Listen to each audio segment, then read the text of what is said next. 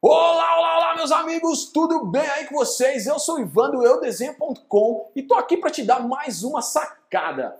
Na verdade, eu estava fazendo uma palestra algumas semanas atrás e vieram me perguntar como lidar com as críticas. Foi uma pergunta bem legal, porque foi uma palestra sobre desenho, mas é uma resposta que vale não só com críticas sobre o seu trabalho ali de desenho, mas com críticas em gerais. Pode ser crítica da sua família, crítica da sua namorada, do seu chefe, do seu esposo, críticas gerais, é bem legal. Tem umas dicasinhas legais para você lidar com isso. Primeira coisa delas é você conseguir separar primeiro, distinguir se essa crítica é uma crítica positiva ou crítica negativa. Crítica positiva é aquela que vai te ajudar a melhorar o seu trabalho, aquela que vai te ajudar a melhorar a sua performance.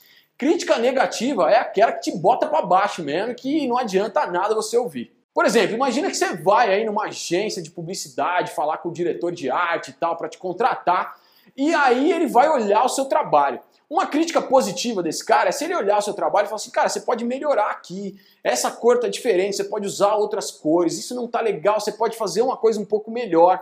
Falar onde tá ruim e falar o que deve ser feito para melhorar, isso é uma crítica positiva.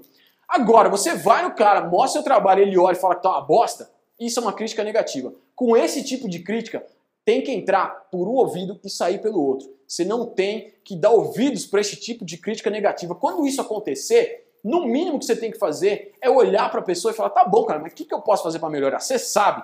Se ela não souber, ela não é a pessoa certa para poder avaliar seu trabalho. A ideia é que a pessoa que avalie o seu trabalho ou avalie qualquer coisa que você faça tenha conhecimento suficiente para poder te indicar como melhorar esse trabalho. Se ela não tiver esse conhecimento e falar que tá uma bosta, não vai adiantar nada a opinião dela, certo? O grande problema é que normalmente a gente se apega a essas críticas negativas e isso faz com que a nossa energia vá lá para baixo e a gente não tenha vontade de continuar. Muitas vezes a pessoa até desiste por causa de uma crítica negativa. Então a dica que eu te dou é a seguinte: tenta distinguir primeiro, toda vez que você receber alguma crítica, tenta dar uma respirada e pensar, essa crítica é negativa ou ela é positiva? Se ela for negativa, agradece, pergunta se dá para fazer alguma coisa para melhorar. Se essa pessoa não te ajudar em nada, agradece, vai embora e finge que nada disso aconteceu.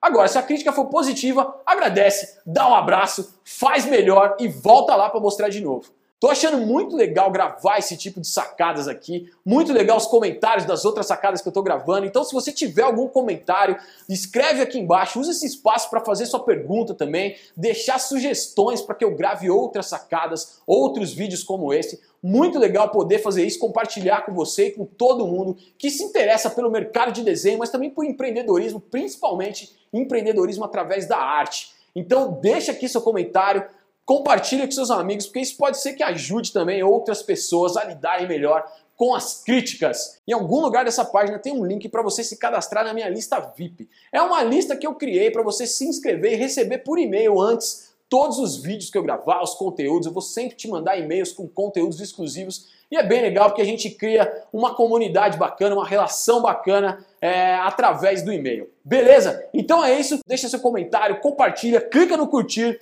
e a gente se vê no próximo vídeo. Fiquem com Deus e aquele abraço.